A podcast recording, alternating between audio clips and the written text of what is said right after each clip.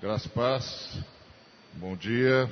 Primeira vez que nós nos encontramos nesse novo ano. Eu espero que esse novo ano seja de fato um ano novo para todos nós, cheio da graça e da presença de Jesus e das realizações que Ele nos permite e nos permitirá.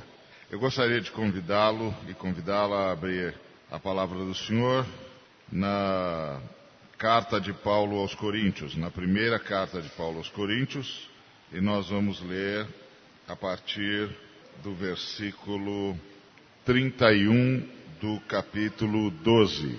Por isso se esforcem para ter os melhores dons. Porém, eu vou mostrar a vocês o caminho que é o melhor de todos.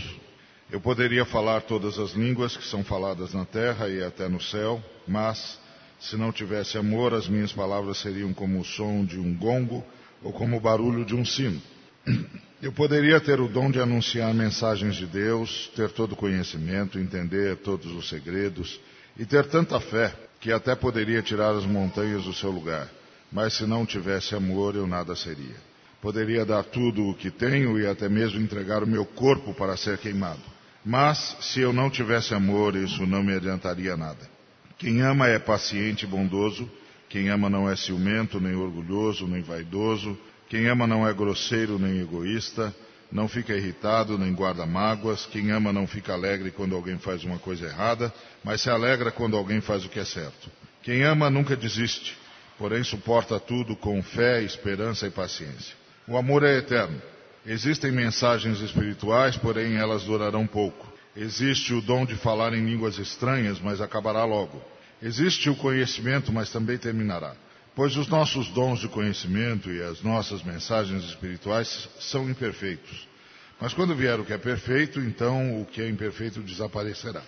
Quando eu era criança, falava como criança, sentia como criança e pensava como criança. Agora que sou adulto, parei de agir como criança e o que agora vemos é como uma imagem imperfeita num espelho embaçado. Mas depois veremos face a face. Agora o meu conhecimento é imperfeito, mas depois conhecerei perfeitamente, assim como sou conhecido por Deus. Portanto, agora existem três coisas: a fé, a esperança e o amor. Porém, o maior delas é o amor. Obrigado, Senhor, por tudo que já falaste. Fala-nos ainda mais, rogamos-te, em nome de Jesus.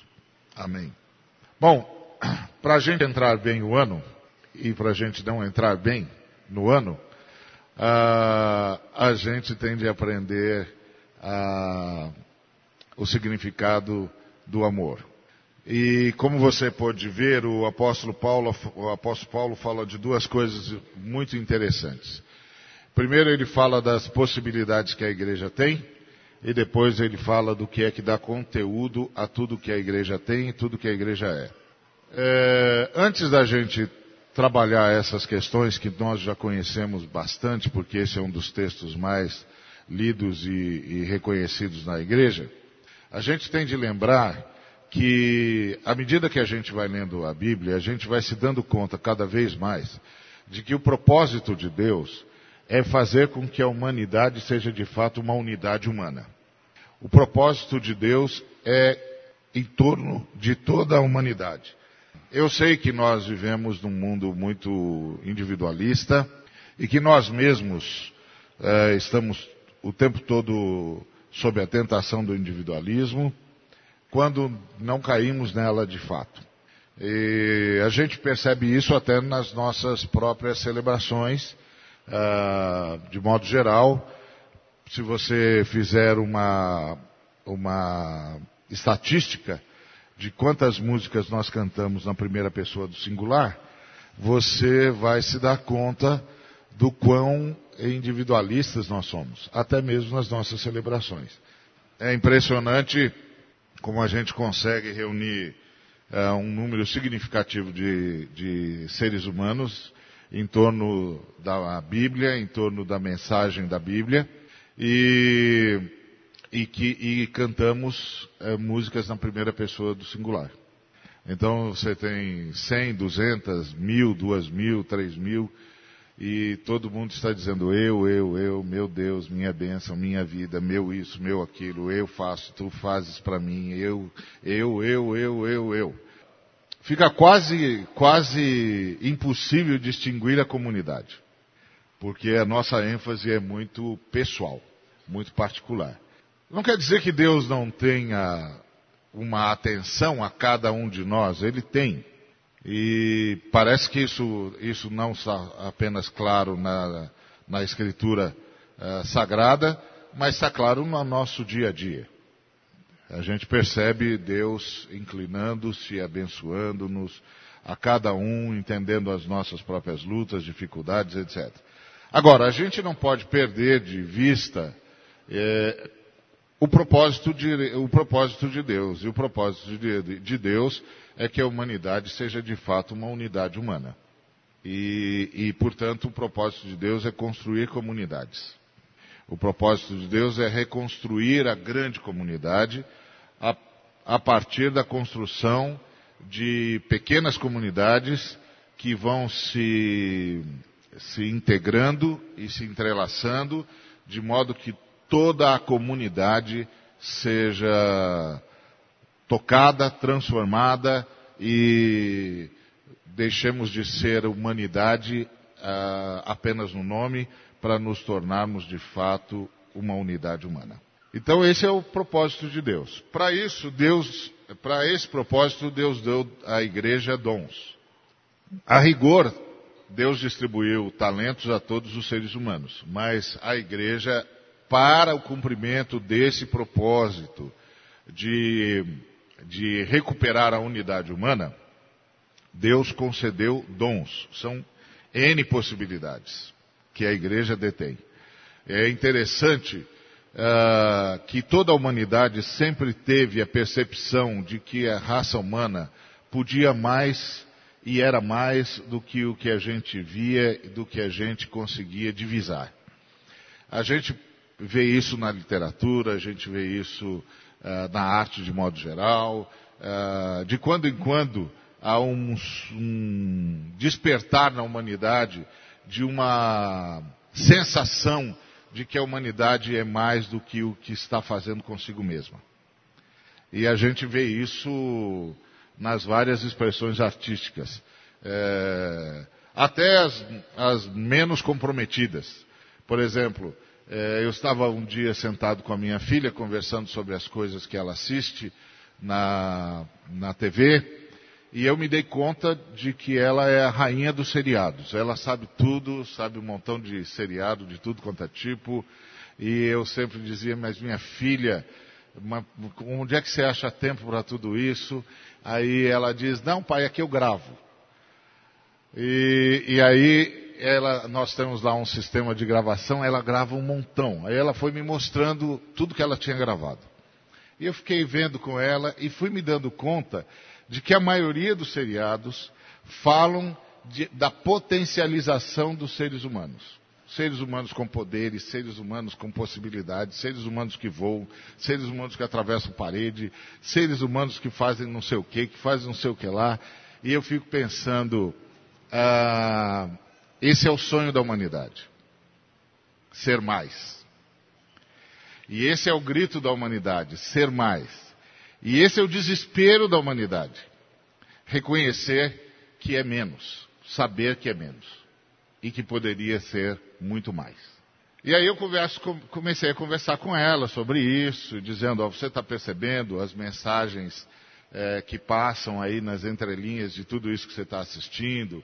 Está vendo como isso volta para tudo aquilo que a gente crê, para tudo aquilo que a gente tem aprendido é, na Escritura Sagrada, sobre as possibilidades humanas, sobre a necessidade dos seres humanos serem mais do que o que estão sendo e do que estão vivendo.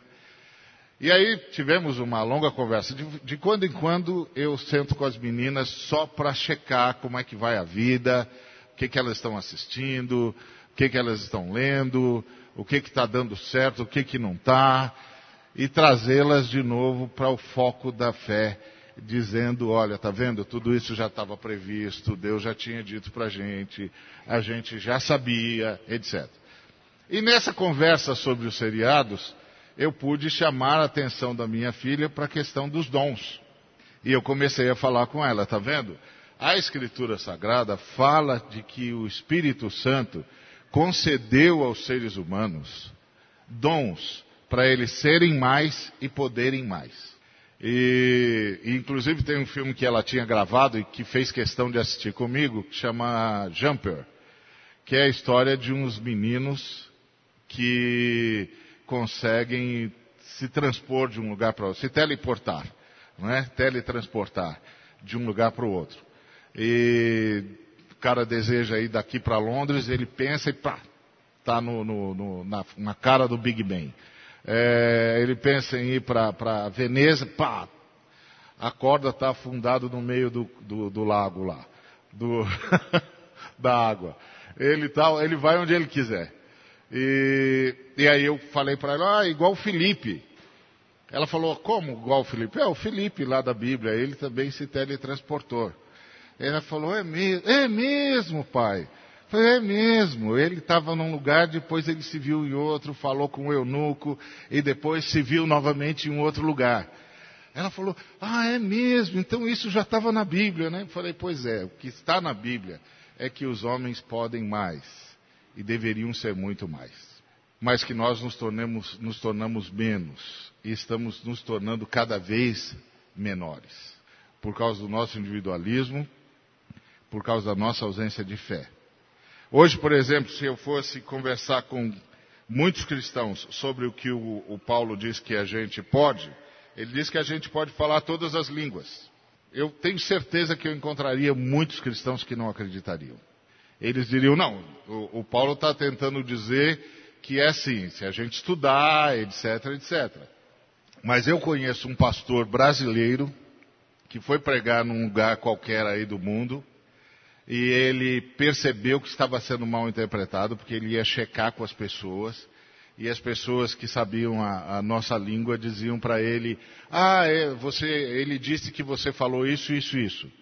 Ele falou: Não, mas eu não falei isso. É, mas ele disse: Eu sei que você não falou porque eu estava lá, ouvi você, vi que você não disse isso, mas ele disse que você tinha dito. Aí ele entrou em desespero, pegou esse texto da Bíblia, foi para dentro do quarto de hotel, caiu de joelhos e disse: Deus, eles estão zombando de mim, estão zombando do Senhor, eu não vou pregar mais, a menos que o Senhor me dê o dom de falar essa língua. E falou essa língua e fala até hoje. E você pode falar com ele, ele vai falar essa língua fluentemente e você vai dizer: Mas onde foi que você aprendeu isso? Ele disse: Eu não aprendi. Eu caí de joelhos desesperadamente. Eu vi que eles estavam matando a minha mensagem. Eu li esse texto e eu disse: Deus, cumpra essa palavra na minha vida, porque eles estão zombando de mim, zombando do Senhor, zombando da tua palavra. Agora, se eu digo isso para um montão de gente, eles vão dizer: Ah, Ari, menos. Menos. Então, o Paulo está falando que a igreja tem N possibilidades. E talvez esse tenha sido um dos grandes problemas que se abateu sobre a igreja moderna. Nós não acreditamos mais que temos N possibilidades. E aí, como a gente não acredita, a gente nem ora mais por isso. Nem ora para ter dons, para os dons se manifestarem. Até porque nós somos bons gerentes, nós escrevemos muitos livros sobre liderança, sobre gerência, sobre gestão, sobre como mobilizar as pessoas. Nós temos grandes educadores. Então a gente não precisa mais do Espírito Santo. A gente não precisa mais desses dons. Como é que a gente vai viver todo o sonho de Deus se a gente não acreditar em tudo que Deus diz que nos daria para que esses sonhos se, se realizassem? Essa é uma pergunta para a gente pensar. Então Paulo diz que tem muitos, muitas possibilidades. E ele começa o texto dizendo: busquem as melhores. Né? Ele diz assim: busquem, uh, se esforcem para ter os melhores dons. Isso aqui já traz para a gente um grande desafio, que é quais são os melhores dons? E essa é uma pergunta que a gente, pra, pra, que a gente não tem resposta. Não é porque ela, a resposta não exista, é porque a gente nem se preocupa mais com isso. Esse é o fato. A gente nem se preocupa mais com isso. Quais são os melhores dons? Que dons que estão disponíveis para a igreja? Sei, a igreja está indo bem, está tudo muito bom. Uh, a gente administra bem, a gente tem projetos, tem planos, a gente tem programas, a gente uh, tem técnicas de gestão, está tudo bem. E quando a gente está com alguma dor, a gente ora. E tá bom. Já não tá bom? Tá bom. E Deus se contente com o que tem. O que não é nenhum problema para Deus, porque é, à medida que a gente vai lendo a Escritura, a gente descobre que Deus usa o que tem mesmo. Ele não, não fica se fazendo de rogado, ele usa o que tem mesmo. E, e pronto. Mas é interessante ler esse texto e perceber que o Paulo estava falando de possibilidades e de conteúdo. De possibilidades que a igreja tem e do que dá sentido a tudo que a igreja é, tem e é. Então, a primeira possibilidade é a possibilidade dos dons. E ele diz que é possível ter muitos na igreja, espalhado na igreja. Não é que eu vou ter todos os dons. Ninguém individualmente, isoladamente, vai ter todos os dons. E esse é um outro ponto. É que quando as pessoas oram por dons, oram para que elas tenham dons. Mas o Paulo está nos dizendo que é para a igreja se esforçar para ter os melhores dons.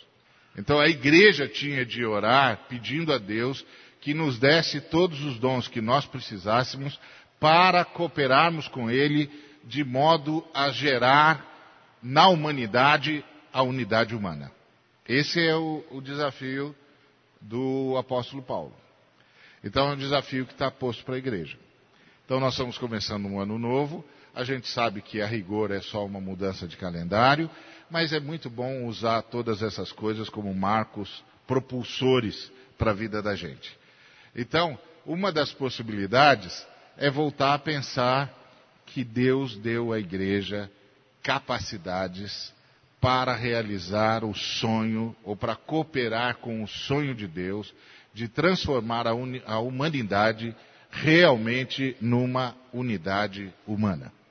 Que o sonho de Deus é comunitário. E a partir do momento que o sonho de Deus é comunitário, é que aparece o, o foco do amor.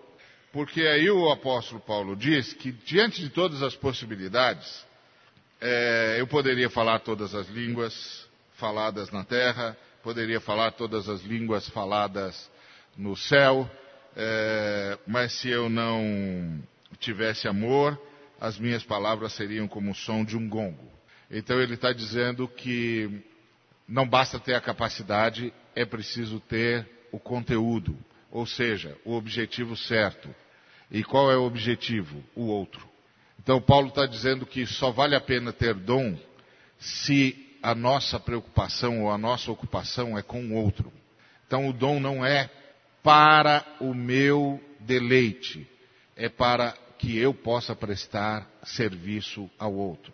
E por que, que, que eu preciso dessa capacidade de prestar serviço ao outro? Porque o sonho de Deus é transformar a humanidade numa unidade humana. Então, eu preciso aprender que faço parte da humanidade e que o meu objetivo como ser humano é cooperar para que a humanidade seja de fato a unidade humana. Ou seja, toda essa vivência e essa pregação e essa dimensão individualista que nós estamos vivendo no mundo moderno ou pós-moderno é absolutamente diabólica, porque ela é a negação da possibilidade de gerar a unidade humana. Ela constrói nichos de competição e não de cooperação. E a competição parte sempre do princípio de que o outro precisa ser eliminado, de alguma maneira. Eu estou competindo com ele. Então, eu estou buscando o mesmo que ele está buscando. E estou competindo com ele porque estou entendendo que não há o suficiente para nós dois. Ora, se eu compreendo que não há o suficiente para nós dois, já sabe, você já sabe qual é o meu intento em relação ao outro. Eu espero que ele desapareça. Meu intento é eliminá-lo de alguma maneira. Isso é a negação do sonho de Deus. Porque o sonho de Deus é a recuperação da unidade humana.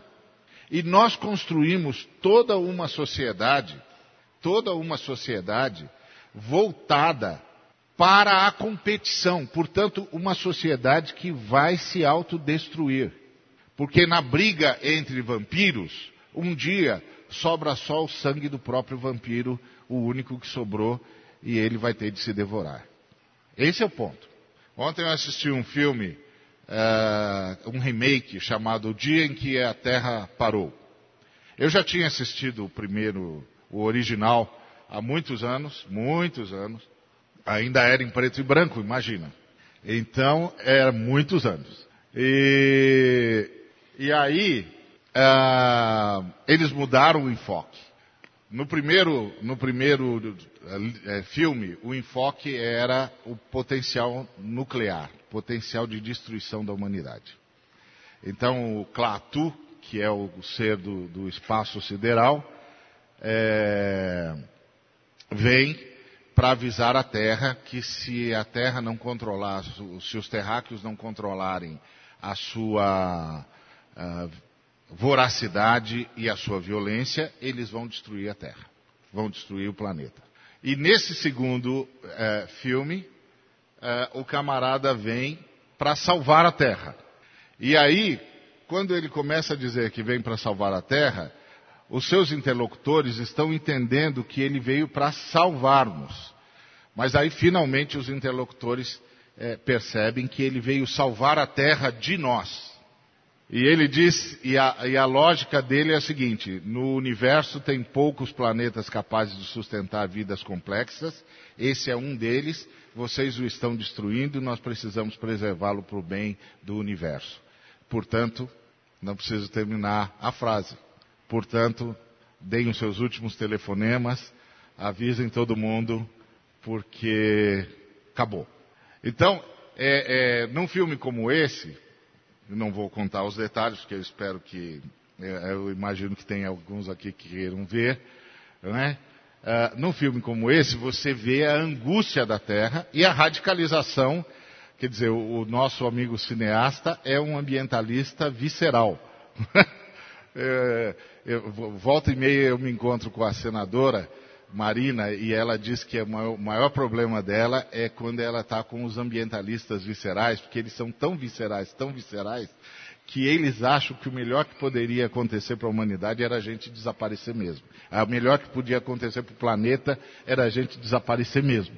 E aí não dá para conversar com alguém que acha que o melhor que pode acontecer com você é você subir. Então é difícil conversar com um sujeito desse, mesmo sabendo que ele está tentando salvar uh, o restante das criaturas que há no planeta. E aí você precisa negociar e dizer, peraí, não é bem assim, nós também fazemos parte do planeta, a gente também faz parte da biodiversidade. Então, esse moço aí que, que, refez o filme, ele é dos ambientalistas radicais. A, a lógica é, nós somos o mal. Pois é, Deus nos deu um montão de possibilidades para a gente não ser o mal. Esse é o grande papel da igreja. A gente pensa que o papel da igreja é propagar uma religião. O papel da igreja é recuperar a humanidade. É avisar a humanidade que nós não estamos condenados a ser o mal do universo. Que nós podemos mudar. Que nós podemos reconstruir. Não é fácil. O meu amigo Walter Ravara ali que o diga. O Walter é um, um camarada que tem um instituto chamado Gênesis 128, que tem um único objetivo: ajudar a igreja a compreender o seu papel junto ao meio, à preservação e à recuperação do meio ambiente. O, o lema dele é a igreja verde. O problema é que quando ele vai falar para os outros colegas sobre a igreja verde, os outros colegas estão interessados num outro verde, o verde da moeda americana, até que ela seja substituída pela multicolorida moeda europeia. Mas por enquanto, muitos colegas ainda estão preocupados com o verde da moeda americana. E ele está lá dizendo: não, gente, a igreja precisa assumir o seu papel ambiental, a igreja tem de fazer a sua parte, nós temos de ajudar a salvar o planeta e tal. Mas aí muitos colegas dizem, o planeta vai acabar mesmo, Walter. vai vir um novo céu e nova terra. Está certo, mas enquanto o, novo céu e a nova terra não vem, o nosso objetivo é tratar a velha terra de modo a que ela se renove. Mas não é simples e não é fácil. Primeiro, porque nós perdemos a noção de que o sonho de Deus é recuperar a unidade humana. E daí recuperar toda a sua criação. E que todos os dons e todas as possibilidades que eu recebo é para o outro. É para o outro. Como disse o Fabrício aqui contando a história do Tiago, ah, a gente já está protegido por Deus. Como disse o Tiago, agora é a hora de eu desfrutar da proteção de Deus e me lançar nos braços dele. Bom, se, eu, se Deus já está cuidando de mim, eu também cuidando de mim é muita coisa. Então eu vou cuidar de quê? Vou cuidar do outro. Vou cuidar do outro, vou principalmente cuidar do outro que ainda não sabe do cuidado de Deus. Então, qual é o sonho de Deus para que o ano, para que o novo ano seja realmente um ano novo? Que a gente descubra que todos os, os dons estão à nossa disposição, à disposição da igreja, mas que esses dons só fazem sentido se forem vividos para o outro, para o bem do outro, para o bem da humanidade que nós somos seres para a humanidade. Deus nos dá a capacidade de falar para o bem da humanidade. Deus nos dá a capacidade de conhecer para o bem da humanidade. Deus nos dá a capacidade de crer para o bem da humanidade. Deus nos dá a capacidade de doar para o bem da humanidade. E essa capacidade que nos faz fazer tudo para o bem da humanidade, a Bíblia chama de amor. E a Bíblia diz que isso é mais do que um dom, é um estilo de vida. Que a gente tem de assumir como estilo de vida que a nossa vida ganha significado à medida que ela tem significado para o outro. Que a nossa vida ganha significado à medida em que a nossa vida tem significado para a humanidade. Se a gente aprender isso, a gente aprendeu o que, que é amor. Amor não é um sentimento gostoso apenas e tão somente. Amor é um estilo de vida que nos leva a viver para o bem da humanidade. E que tem características muito próprias. E o Paulo dá essas características de forma muito, muito contundentes. Quem ama é paciente, porque é para o bem da humanidade, então você precisa, eu e você precisamos aprender a esperar por, pelo outro. Porque isso é paciência, é capacidade de esperar pelo outro. Quem ama é bondoso, só faz o bem, só procura ajudar, quem ama não é ciumento, portanto não prende ninguém, não vigia ninguém, não controla ninguém.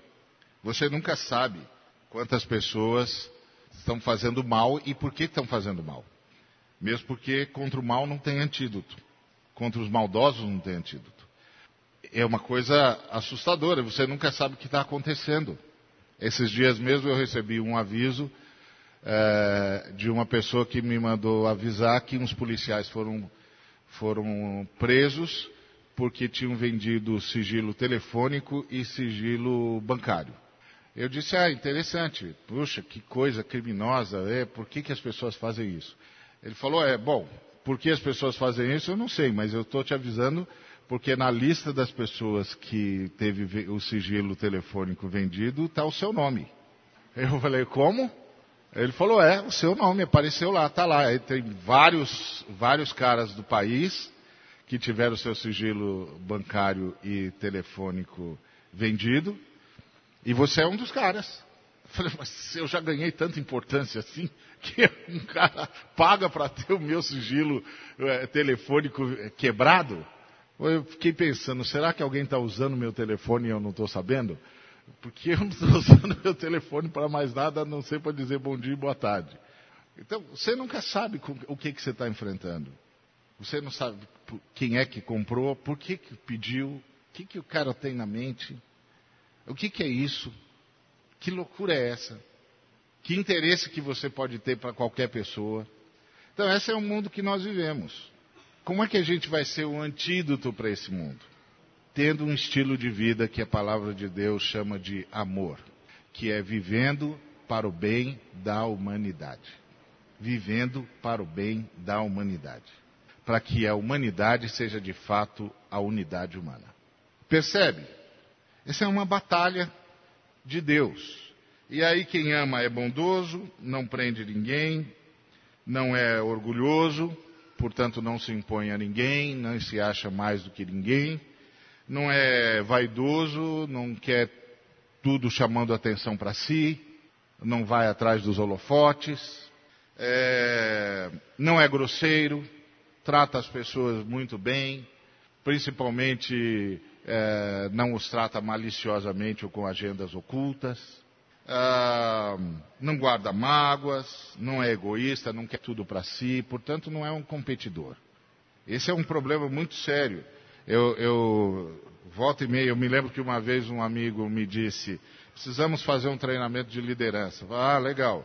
É, vamos lá para a igreja não sei das quantas, é, porque eles têm o melhor treinamento de liderança. Ah, então vamos. E aí eu perguntei, quem vai nos treinar? Ele disse, os melhores líderes do mundo. Opa! então, já marca a minha passagem que eu estou indo. Mas quem são os melhores líderes do mundo? Aí ele disse, ah, os CEOs das grandes multinacionais. Eu falei, mas não são eles que treinam as pessoas para serem competitivas? Ele falou, é, e nós não treinamos as pessoas não é para serem cooperativas? É, então, o que, que eles vão nos ensinar? O que, que eles têm para nos dizer? Não, bom, Ari, você sempre fica fazendo essas perguntas difíceis. É, essa é mania de velho. Percebe? Tem alguma coisa errada aqui. Tem alguma coisa errada aqui.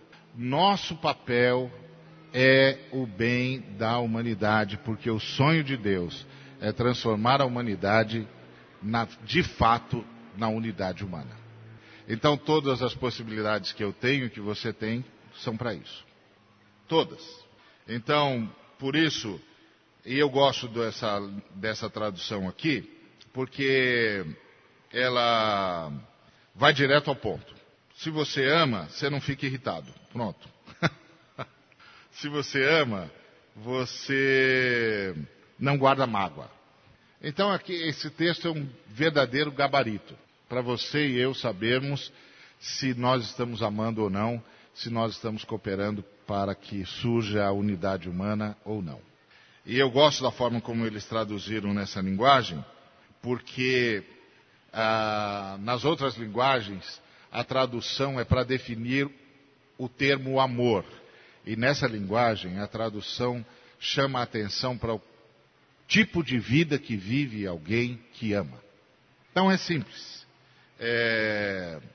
Como é que, que a gente ama? Sendo paciente, esperando pelo outro, fazendo sempre o bem não aprisionando o outro a si, não se achando mais do que o outro, não querendo toda a atenção para si mesmo, uh, não tratando o outro com grosseria, com agendas ocultas ou com malícia, não sendo egoísta, não querendo tudo para si, uh, não ficando irritado com a pessoa, pode ficar até irritado com a situação, mas não com o ser humano.